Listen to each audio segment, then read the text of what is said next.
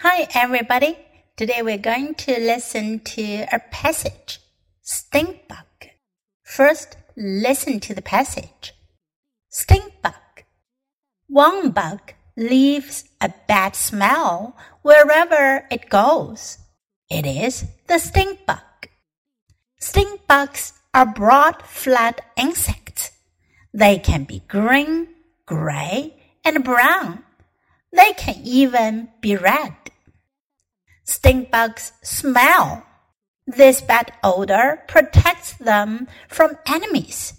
When they walk across a leaf, the leaf smells bad too. There are 5,000 kinds of stink bugs. Some stink bugs eat plant juice. Others eat insects. No matter what they eat, they stink. 这篇短文讲的是 stink bug 臭虫。One bug leaves a bad smell wherever it goes. One bug 在这里呢指的是有一种虫子 leaves a bad smell，它会留下一个不好的味道，一个臭味。Wherever it goes，无论去到哪里，wherever，无论去哪里。无论在哪里，wherever。It is the stink bug，是臭虫。Stink bugs are broad, flat insects。臭虫呢，它是 insect 昆虫。什么样的昆虫呢？Broad 宽的，flat 扁平的。They can be green, gray and brown。前面讲的形状，接下来是颜色，可能是绿色的、灰色的，或者呢棕色的。 They can even be red，甚至可能是红色的。Stink bugs smell，前面 a bad smell，smell 是个名词，指的是气味。而在这句话当中呢，smell 是动词，它的意思呢是指发出什么样的气味，发出不好的气味。Stink bugs smell，臭虫呢，它会散发出不好的味道。This bad odor protects them from enemies.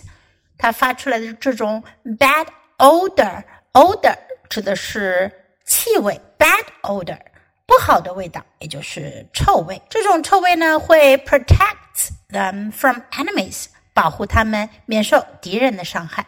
protect 保护，protect from 表示保护什么，免受什么的伤害。When they walk across a leaf. 当他们走过一片树叶，the leaf smells bad too。树叶的气味也会难闻起来。There are five thousand kinds of stink bugs。世界上有五千种臭虫，five thousand kinds。Some stink bugs eat plant juice。有些臭虫呢，它们吃植物的汁液，plant juice。Others eat insects。其他臭虫呢，它们吃 昆虫吃虫子。No matter what they eat, they stink.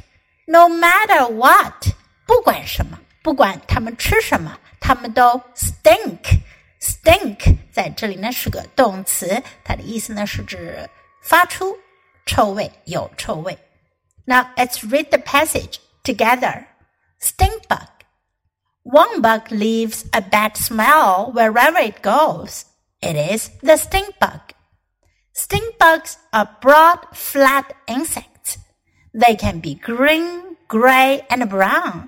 They can even be red. Stink bugs smell. This bad odor protects them from enemies.